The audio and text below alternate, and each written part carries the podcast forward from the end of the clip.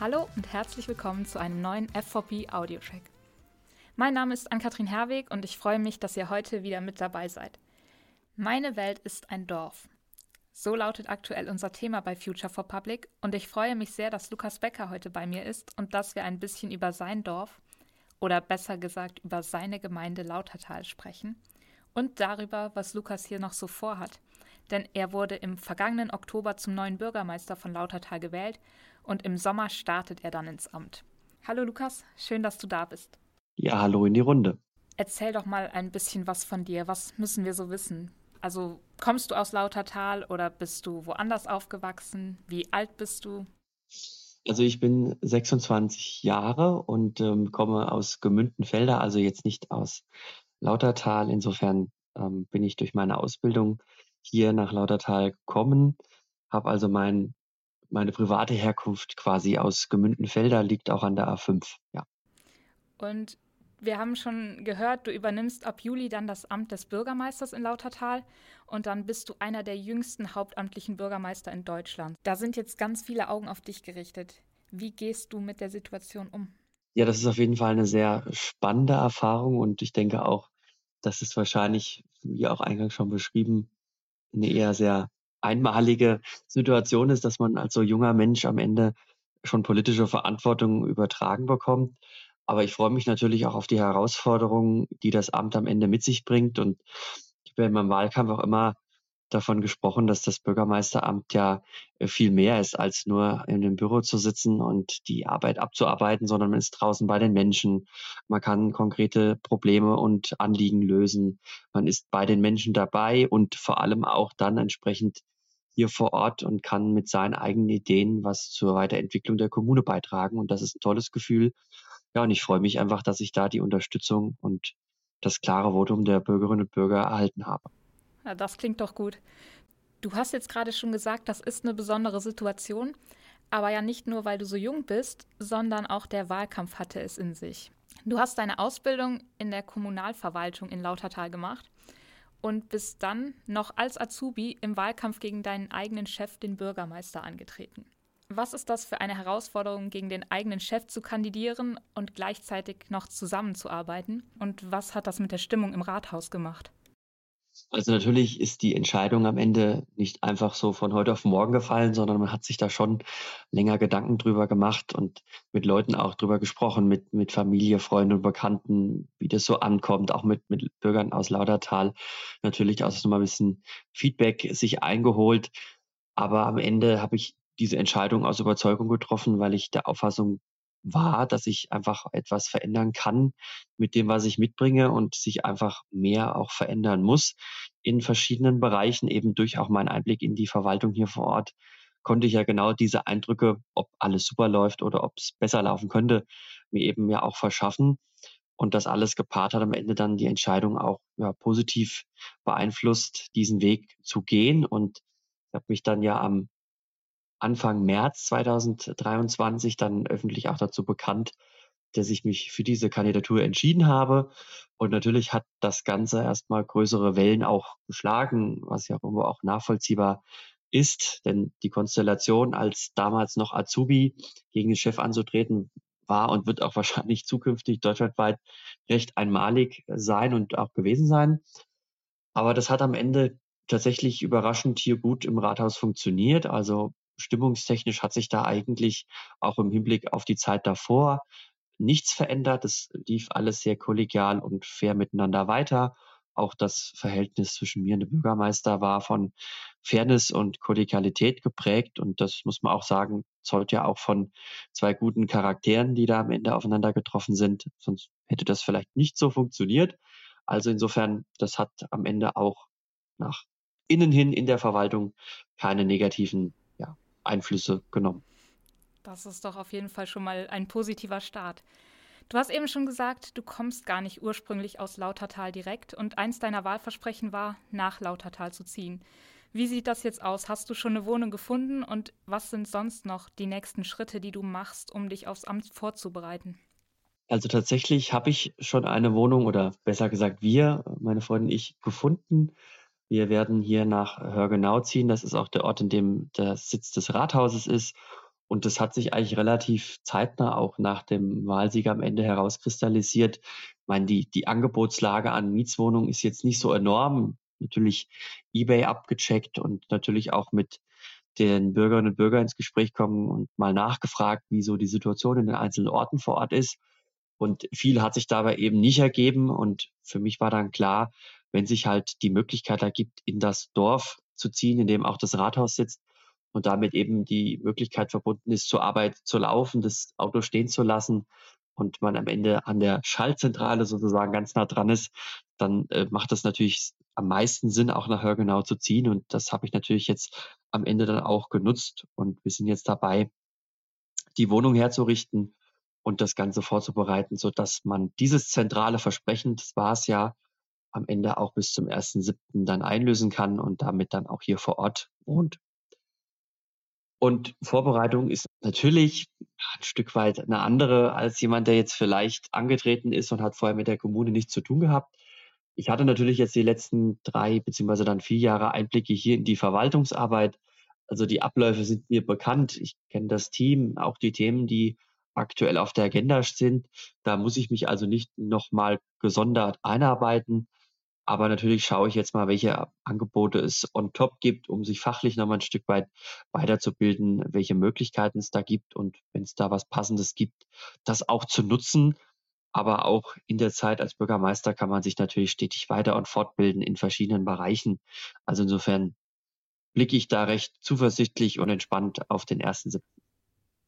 Ja, dann wünschen wir dir da noch viel, viel Erfolg und auch viel Spaß bei der Vorbereitung.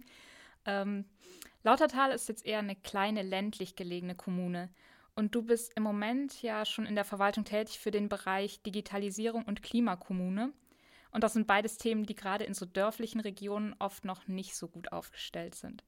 Wie sieht das jetzt bei euch aus und woran arbeitest du da gerade? Also tatsächlich ist das Steckenpferd auch schon aus der Ausbildung heraus das Thema Klimaschutz gewesen.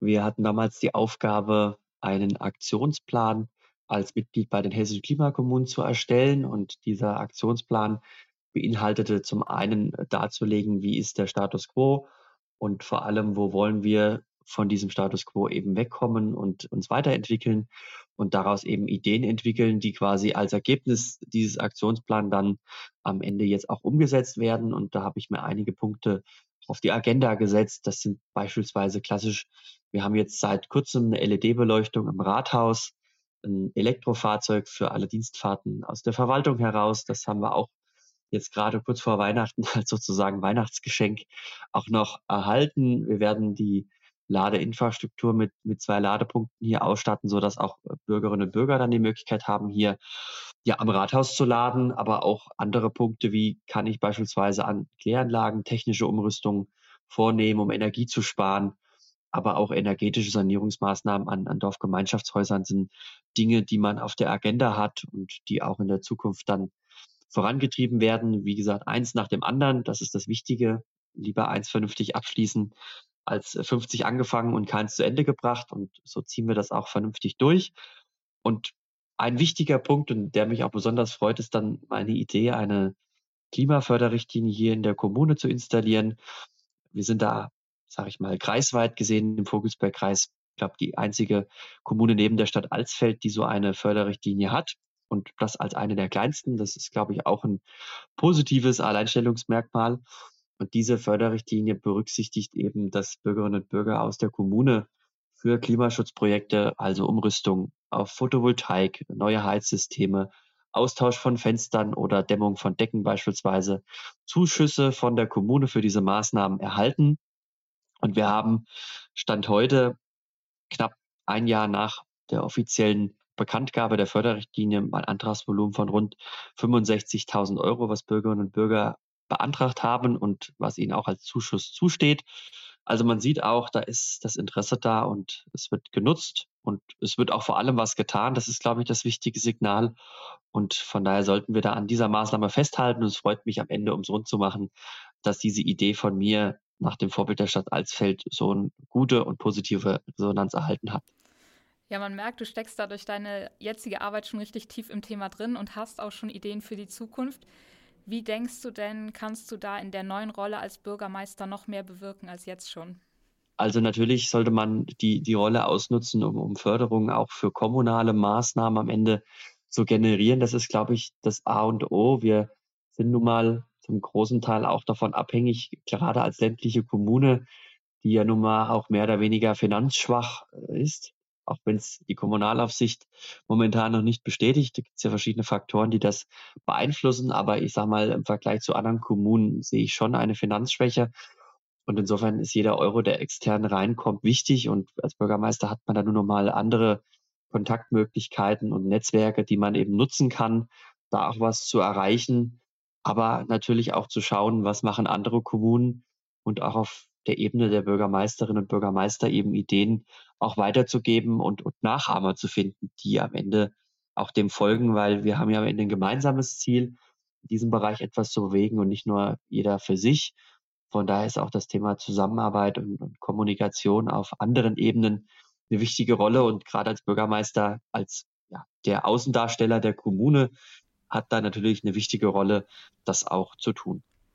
Was sind denn darüber hinaus noch Ziele, die du für Lautertal hast? Zum einen ganz langfristig, um die Gemeinde gut für die Zukunft aufzustellen, aber auch ganz kurzfristig. Also was sind so Vorhaben, die du jetzt direkt praktisch angehen möchtest, sobald du im Amt bist?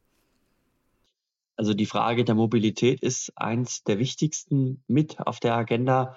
Es gibt ja durch das Land Hessen finanzierte oder bereitgestellte Bürgerbusse. Da wäre es mir dran gelegen, mit einem bereits existierenden Nachbarschaftshilfeverein hier vor Ort, der da also Erfahrung auch hat, entsprechend diesen Bus zu beantragen und hier in Sachen äh, Mobilität für die Bürgerinnen und Bürger der Kommune wirklich was zu bewegen, weil dieser Bus eben genau dafür da ist. Die Frage, wie kommt X und Y am Ende zum Arzt, wie komme ich zum Lebensmittelmarkt, wie kann ich auch vielleicht einen Fahrdienst für interne Veranstaltungen hier vor Ort organisieren. Also mit diesem Bus ist wirklich einiges in Sachen Mobilität möglich und das möchte ich also gerne als erstes mit angehen, weil ich teilweise einfach schon auch auf intakte Strukturen zurückgreifen kann, die am Ende das Ganze positiv ja, beeinflussen können. Ja, und langfristig gesehen ist natürlich auch die Frage der ärztlichen Versorgung ein Thema. Wir haben seit einiger Zeit hier vor Ort in der Kommune keine Versorgung mit einem Arzt oder einer Ärztin. Natürlich ist das ein Thema, was nicht von heute auf morgen behoben werden kann. Insofern ist das eher etwas Langfristiges, das kann man durchaus so sehen. Und da gilt es natürlich aber auch von Anfang an dran zu bleiben. Aber ich glaube eher, dass es ein Thema auf lange Sicht ist, denn man wird nicht von heute auf morgen den Arzt oder diese Ärztin finden. Ja, das sind doch ganz, ganz vielseitige Themen. Da gibt es auf jeden Fall einiges zu tun für dich. Ich danke dir, dass du uns da so mit reingenommen hast in deine Gedanken und in den ganzen Weg vom Wahlkampf jetzt bis zu den Zukunftsplänen. Ich drücke auf jeden Fall die Daumen. Jetzt bleibt mir zum Schluss noch eine persönliche Frage, die wir immer ganz gerne unseren Gästen stellen, um sie ein bisschen persönlicher kennenzulernen. Hast du ein Lieblingsgericht und wenn ja, gibt es da auch eine Geschichte dazu? Also eine Geschichte zum Lieblingsessen, die habe ich jetzt eher nicht. Ich esse gerne ganz klassisch Schnitzel äh, mit Pommes und einer schönen Soße dazu. Das ist so das neben der Pizza, was ich als Lieblingsgerichte bezeichnen würde. Aber Geschichten dazu habe ich jetzt nicht. Okay, das muss es ja auch gar nicht unbedingt. Hauptsache es schmeckt. Ja, lieber Lukas, ich danke dir, dass du dir die Zeit für uns genommen hast und hoffe, du lebst dich gut ein. Ich wünsche dir alles Gute fürs neue Amt und hoffe, dass deine Wünsche und Ziele für Lautertal in Erfüllung gehen. Das war's damit erstmal für heute. Liebe Zuhörerinnen und Zuhörer, schön, dass ihr dabei wart. Danke fürs Einschalten. Mehr zum Thema Meine Welt ist ein Dorf findet ihr wie immer auf f4p.online. Ich verabschiede mich jetzt und hoffe, wir hören uns hier bald wieder. Macht's gut.